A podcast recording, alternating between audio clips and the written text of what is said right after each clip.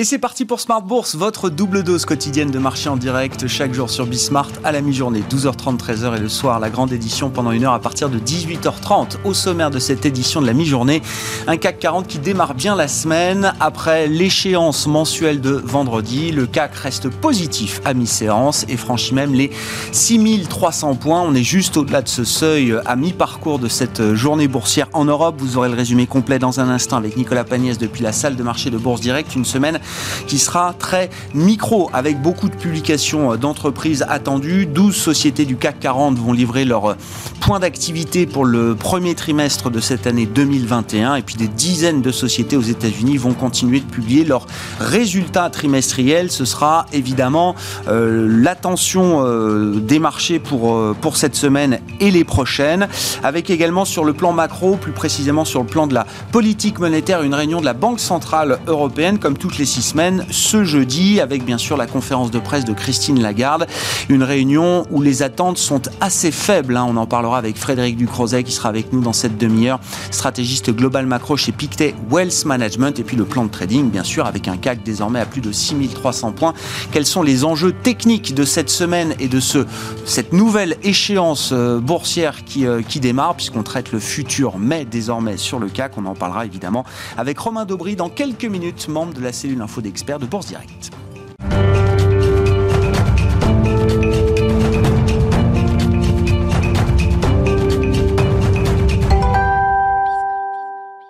Mais d'abord, le point sur les infos de marché à mi-séance en Europe, c'est avec Nicolas Pagnès depuis la salle de marché de Bourse Direct.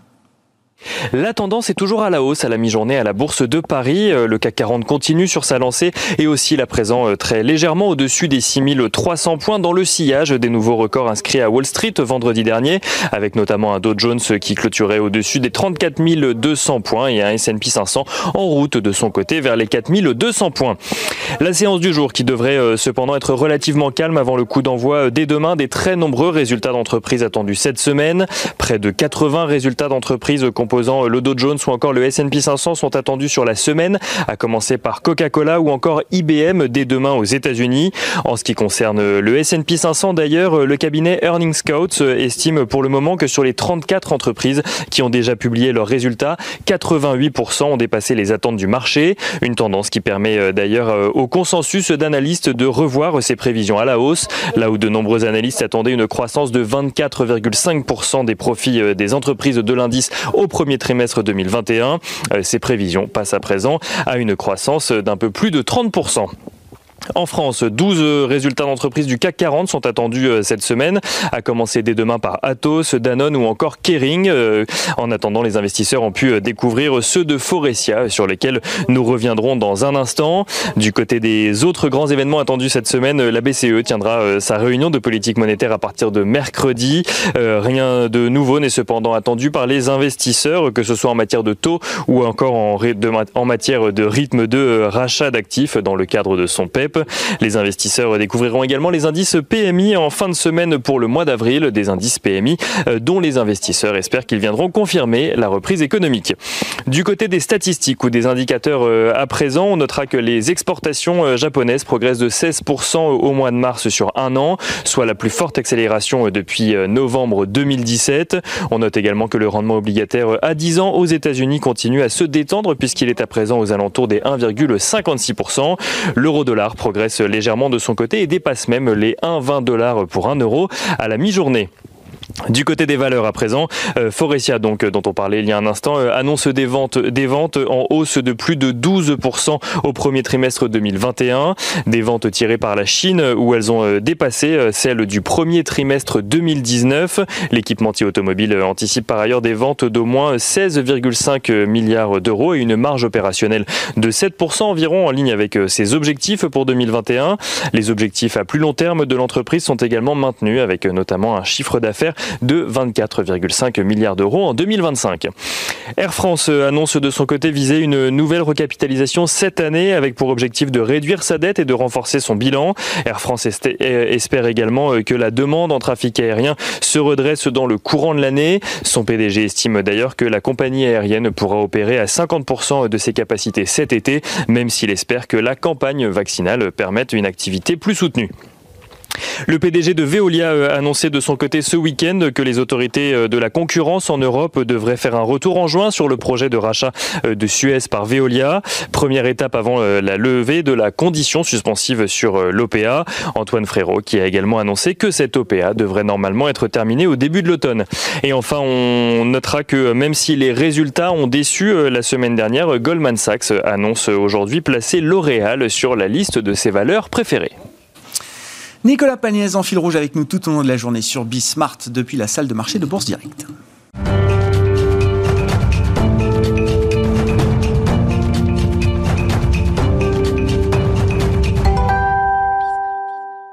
Et c'est parti pour le plan de trading de la semaine, chaque lundi à la mi-journée dans euh, Smart Bourse. Romain Dobré est à mes côtés, membre de la cellule info d'experts de Bourse Direct. Bonjour et bienvenue Romain. Bonjour Grégoire. Bon, si on reprend un peu la, psychologie de marché, le, le, rallye vaccin, euh, il y a six mois, est né évidemment dans la prudence, la méfiance. On était prudemment optimiste euh, en, en début d'année. On peut parler désormais peut-être d'optimiste d'optimisme tout court sur les marchés, Romain. C'est ça, on a enlevé le, on a enlevé le, prudent disparaît. Il est parti, il est, voilà. Alors, ça ne veut pas dire euphorie. Euh, même si s'il y a des poches d'euphorie, évidemment, euh, on le constate avec certains, certains actifs un peu volatiles, mais il, y a, voilà, un intérêt qui est construit euh, sur, sur l'échéance dernière encore sur, sur, le futur CAC 40.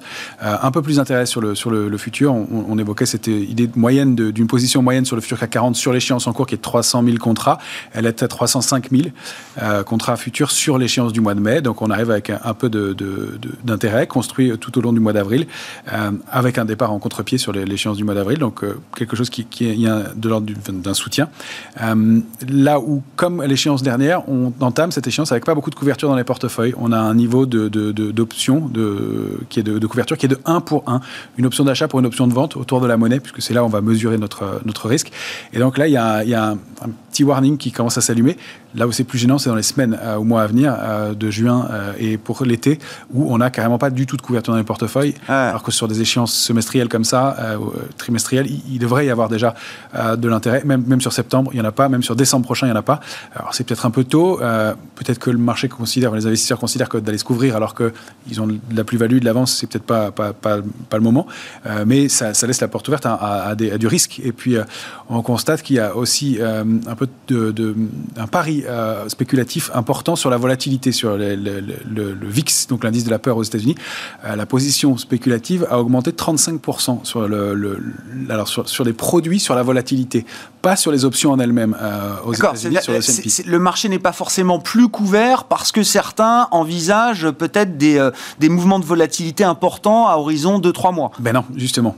c'est justement ça. C'est que il, il, sur le, ratio global est assez complaisant, mais depuis quelques temps sur le S&P, depuis assez longtemps, ça, ça s'accentue avec une position globale qui augmente très, très, très significativement. Euh, et en revanche, un, ratio de couverture qui n'évolue pas, ou peu, sur les indices et sur les options sur actions sur le S&P qui reste très complaisant, euh, on le sait depuis longtemps.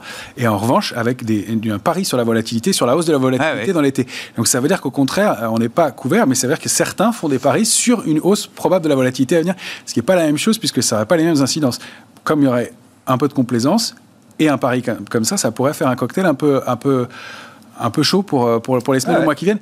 On n'y est pas encore, on n'a pas de signaux d'alerte dans les médias, on le voit encore, c'est ce qu'on évoquait euh, c'est le jour précédent, on, se laisse porter, c'est-à-dire qu'on n'est plus très agressif évidemment compte tenu du niveau de progression, on se laisse porter pour l'instant par le marché en rehaussant nos niveaux d'alerte. Ce qui est très intéressant dans les, les, dernières semaines récentes, Romain, c'est le grand retour du Nasdaq et c'est vrai que c'est euh, l'indice, alors c'était quoi Il y a trois semaines euh, qu'on en parlait avec vous, euh, Romain, avec un, très beau parcours sur ces trois dernières semaines, un Nasdaq qui, qui reprend, on va dire, le, leadership peut-être sur les autres indices boursiers aux États-Unis et donc dans le monde. techniquement, où en est-on quand on regarde le Nasdaq? Ben, C'est un moment qui est très harmonieux, qui est très propre. On le voit ici graphiquement. on, est, on évolue au sein d'un canal haussier de moyen terme. Hein. Il, il, remonte à plus loin au mois de novembre dernier. Il est bien construit. On a buté en haut. On est allé chercher la borne basse. On a reconstruit ensuite et on a débordé cette oblique en bleu pour aller chercher une structure de retournement haussière, alors qu'il y a une épaule, tête-épaule de continuation. Éventuellement, ça pourrait avoir d'autres formes, mais en tout cas, celle-ci est valable. Et avec euh, une extension qui est l'objectif 2 que vous voyez en bleu, situé aux alentours de 14 342 points. Alors, elle paraît réaliste parce que le mouvement s'est fait de façon euh, assez propre, assez nette on constate qu'il y a quand même pas mal de gaps à l'intérieur, mhm. que le cœur y est peut-être un peu moins, c'est peut-être un peu plus poussif, mais ça reste très technique. C'est ce qu'on observe un peu sur les marchés, c'est que depuis certains niveaux, euh, il y a peut-être moins d'investisseurs pressés d'intervenir, mais des mouvements techniques qui prennent le relais et qui donc permettent de valider ces figures graphiques. Donc on avait une première cible à 13 842, on voit qu'elle a été bien atteinte, franchie en gap, débordé la semaine dernière. Et donc, on observe ces niveaux. 13 288 est un niveau important à préserver. On a réagi dessus en fin de semaine dernière. Ce ne sont pas des gros mouvements pour l'instant qui se jouent au-dessus de ces niveaux-là, mais il y a encore une extension possible de l'ordre de 2% pour aller chercher cette cible-là. Alors, on fixe une résistance à 14 342. On est en, terrain inconnu hein, sur le, Nasdaq, donc ce sont des extensions, euh, mais on va les surveiller. Ça correspond avec le haut du canal. On peut même créer d'autres extensions au cas où. Euh, on va s'intéresser au niveau de retournement de 13 842 points qui est important, parce que c'était l'ancien top qu'on avait fait au mois de février dernier. Donc ça, euh, qu'on va surveiller, qui sera une première alerte. on voit qu'avant de retourner le, Nasdaq et de repasser sous une alerte de moyen terme, il faut passer sous les 12 530, 12 760 points. Euh, on n'y est pas du tout. Donc, euh, on, pourrait même aller chercher cette extension. Mais on n'a pas de figure de retournement, pas d'épuisement dans l'immédiat. Euh, plutôt, un épuisement dans l'immédiat plutôt, mais pas de figure de retournement. Qu'en est-il des indices européens si on prend l'Eurostock 50 hein, pour les, 50 grandes valeurs de la zone euro Que nous dit-il en ce début de semaine, Romain? Qu'il a franchi des niveaux clés extrêmement importants, alors qu'il s'approche déjà de résistance. On n'est jamais content, il y a toujours une résistance qui arrive, mais on a franchi le niveau de 3865 points. On voit qu'on a buté dessus, je l'ai entouré en bleu.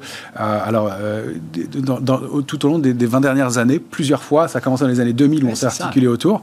Euh, et puis, on, a, euh, on, a, on, s'est articulé autour. Et puis, on a buté dessus en 2008, en 2011, 2015.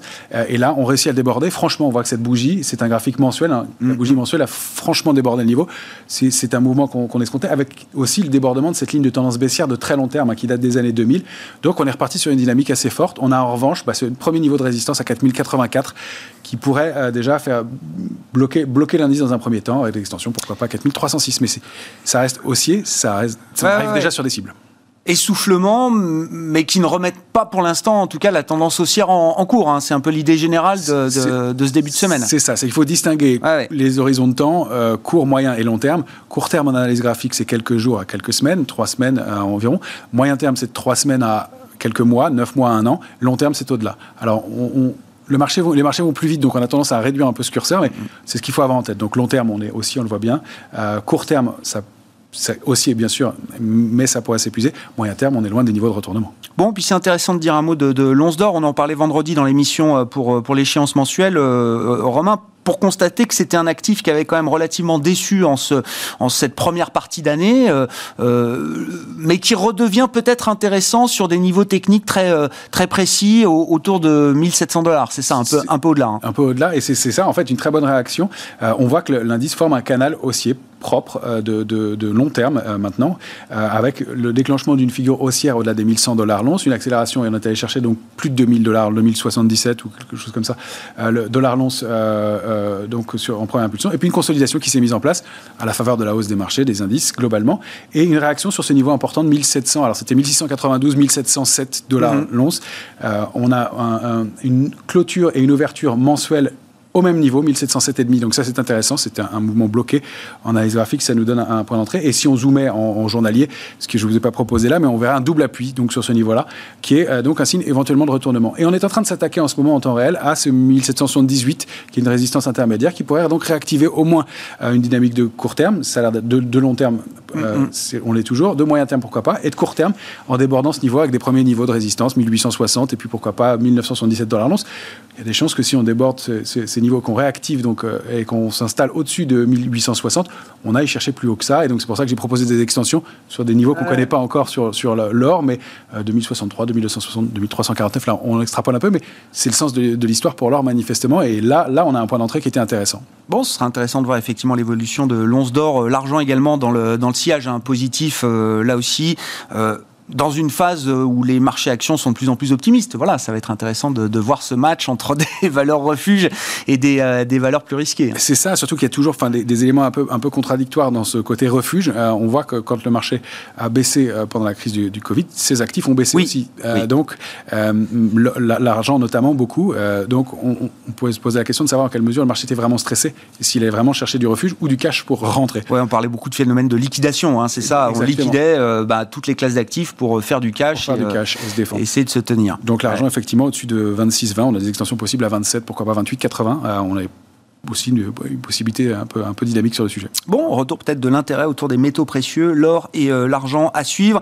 Et puis euh, le CAC 40, il faut en dire un mot évidemment hein, sur les enjeux techniques peut-être de la semaine. Si on regarde le, le futur CAC en, en, en journalier, Romain, déjà, notons, je le disais en introduction, le futur mai, qui est un, un, gros mois de détachement de dividendes. Exactement. Donc on a un écart important là entre le futur et le CAC 40 cash en ce début de mois. Enfin, sur cette échéance. 69 points effectivement. D'accord. Donc le, le, CAC 40 cash est 69 points plus haut que le futur. Donc les, chiffres que je vous donne là sont euh, à, pondérer de, ces 69 points. Euh, donc là, on a le graphique du futur CAC 40 en 14 heures qui est pris donc euh, ce matin dans, le cours de la matinée. On, va en fait ben, dans ce marché se laisser porter par le mouvement haussier toujours. On voit qu'un canal haussier de court terme s'est mis en place. Vous le voyez en bleu. Il était assez propre. Il a été travaillé plusieurs fois. On a buté pile dessus au, pour le moment de l'échéance euh, la, la, semaine dernière, aux alentours des, de, de, cette zone, 6248, 6257 points, qui est intéressant. Mm -hmm. On avait donné comme extension possible la semaine dernière, on est arrivé pile dedans. Euh, alors, tout ça avec, tout, comme on le disait, un peu plus d'intérêt. Au cours de la séance de vendredi, c'est quand même modéré. On est arrivé avec une hausse de plus d'un pour cent et 3000 contrats futurs créés. Ouais. Donc il y a toujours de l'intérêt, mais c'est un peu plus modéré. Donc c'est pour ça qu'on va rehausser nos niveaux d'alerte. Je parle déjà des alertes ouais. avant de parler des extensions. Ouais. Euh, L'extension, euh, donc le niveau d'alerte, c'est la zone 6171, 6195, donc sur le futur CAC 40. Alerte euh, court terme Court alerte terme, intraday, intraday vraiment intraday. L'alerte de court terme, on va la mettre plus basse. Elle va être dans la zone 6139, 6171. J'aurais dû la décaler d'un cran. Le, le, mon, mon, texte est un, un, un, tout, petit peu plus haut. Euh, on, on, va prendre 6139 parce qu'on sait que jusqu'à 6139, il y avait de l'intérêt construit fort, qu'à partir de 6139, il y en avait toujours, mais un peu moins. C'est-à-dire qu'on croyait 3000 contrats futurs, c'est pas beaucoup. Donc cette zone 6116, 6139, et en plus, on constate qu'on revient en rompant ce niveau de 6139 points à l'intérieur de l'ancien biseau qu'on évoquait la semaine dernière, que j'ai laissé un peu plus fin cette fois-ci, puisqu'on l'a débordé clairement cette fois-ci. Mais donc ça retournerait, et c'est des niveaux pour lesquels le marché, le marché aura de la mémoire, et donc qui pourrait fournir une alerte, avec dans ce cas-là des déclenchements de mouvements baissiers qui pourraient aller donc sous, euh, eh bien sous ces, sous ces niveaux-là, avec des extensions possibles jusqu'à la zone 5816, 5879. Il y il ce serait un niveau de retracement envisageable euh, en, cas de, rupture. Pour l'instant, ce n'est pas, le, pas le sens de la marche. On va plutôt vers ces extensions et vers le haut du canal haussier de long terme sur le futur CAC 40. Cette semaine, il était à 6332 points pour la semaine. Donc, c'est des extensions qu'on peut aller chercher en dehors des résistances que vous voyez à l'écran. Bon, on parle bien du futur, hein, 69 points d'écart en ce début, dans cette nouvelle échéance, avec un CAC 40 cash, lui, qui évolue euh, désormais au-delà des 6300 points. Un mot rapide pour finir du Bitcoin, puisque ça a été quand même l'événement du week-end. On avait des, des, des rallyes de, de week-end sur les, les cryptos. Là, c'était plutôt en sens inverse, avec un petit coup de stress, petit coup de chaud sur l'ensemble des, des, cryptos et sur le Bitcoin en particulier, qui, qui n'a pas d'effet de contagion. C'est ça aussi qui est intéressant à noter, ce matin en tout cas, sur les actifs plus traditionnels. C'est intéressant à surveiller. On apprend beaucoup de, de ce nouvel ouais. actif. Et euh, effectivement, euh, oui, de la spéculation baissière manifestement sur le week-end. Alors, les, les causes, euh, on ne sait pas si c'était un problème technique, si c'était des, des, réglementations qui allaient se mettre en place. Toujours est-il qu'il y a eu un mouvement de baisse un peu marqué, mais quand on voit le parcours du Bitcoin, je l'ai pris de façon assez large, on revenait de 3 ou 4 000 de, de dollars. eh bien, on a c'est le Bitcoin contre le dollar en journalier qu'on a ici sous les yeux. On voit qu'il y a une ligne de tendance aussi de long terme qui a été rompu, la dynamique est donc rompue. En revanche, on a un grand trading range 45 250, 58 800, ouais. 58 800 très important. De la même façon, c'est ouverture et clôture de, de, de mensuel. Donc c'est un niveau vraiment important. On voit qu'on n'a même pas été chercher le niveau intermédiaire de 5 950 points, qu'on a rebondi avant déjà de 6%, euh, et qu'on n'a même pas pris le premier niveau de retracement de Fibonacci de 23-60%, on a déjà rebondi dessus. Alors, ça veut dire que la dynamique de court terme est rompue, qu'on est pour l'instant dans une zone de consolidation et que euh, manifestement, il y a déjà toujours de l'intérêt, même quand un repli et même quand il y a un peu de stress sur le, sur le Bitcoin. Pour ceux qui s'inquiétaient, il y a toujours de l'intérêt sur les cryptos et sur le Bitcoin en ce début de semaine. Merci beaucoup Romain. Romain Daubry, membre de la cellule Info d'experts de Bourse Direct avec nous chaque lundi pour le plan de trading.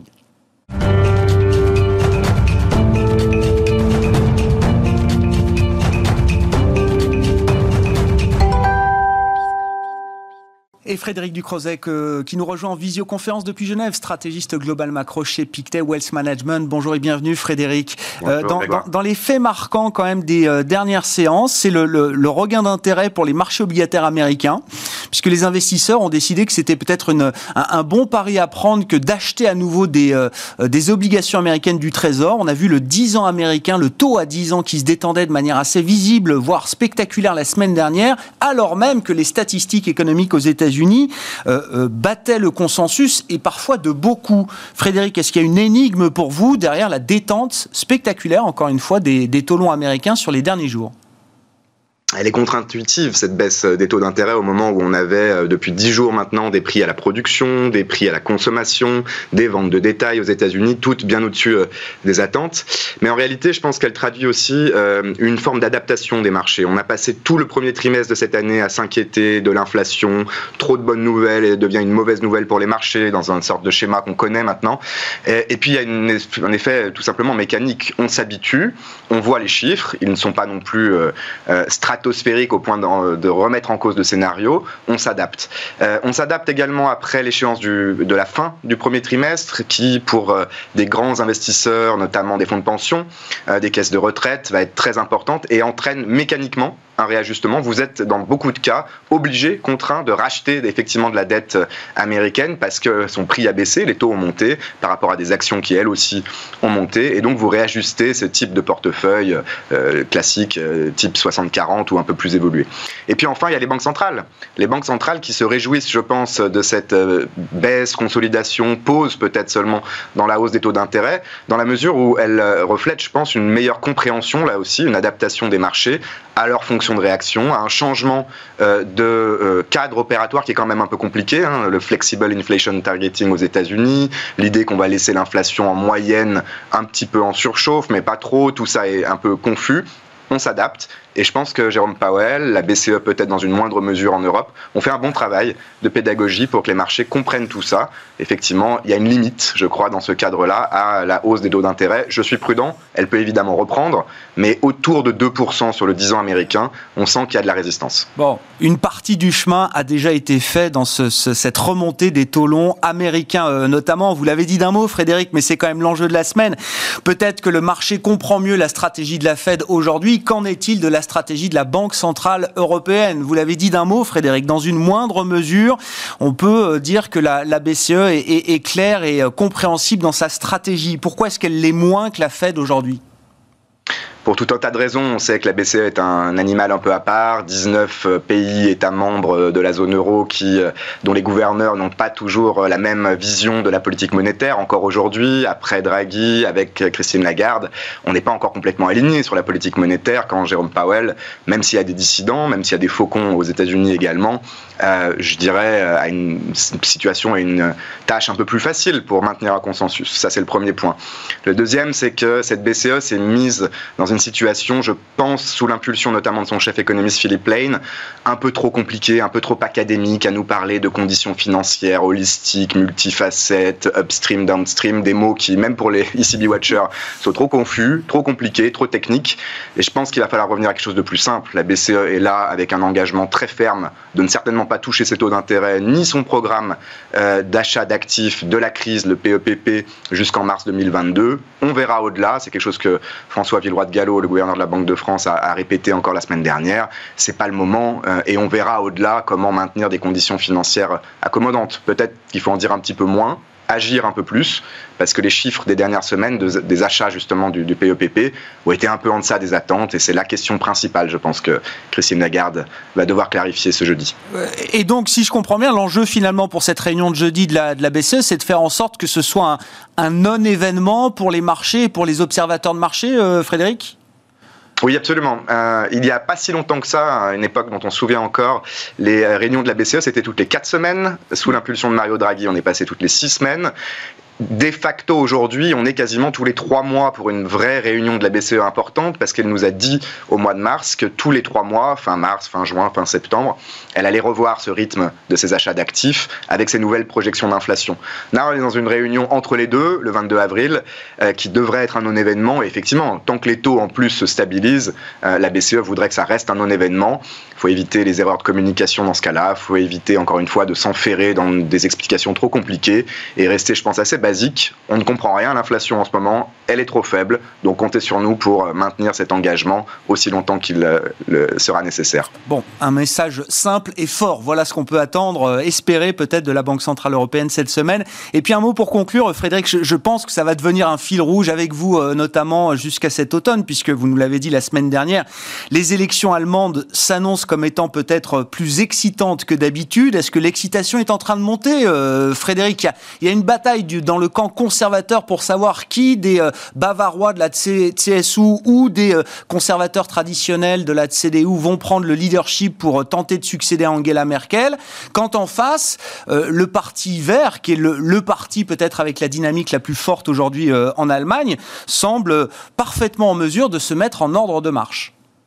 Absolument, et je pense que cette prévision, je la maintiens, elle euh, se passe plutôt bien pour l'instant, d'une euh, d'une politique allemande qui redevient excitante euh, et au-delà importante, déterminante pour l'avenir du pays, bien sûr, de la politique budgétaire de l'Europe.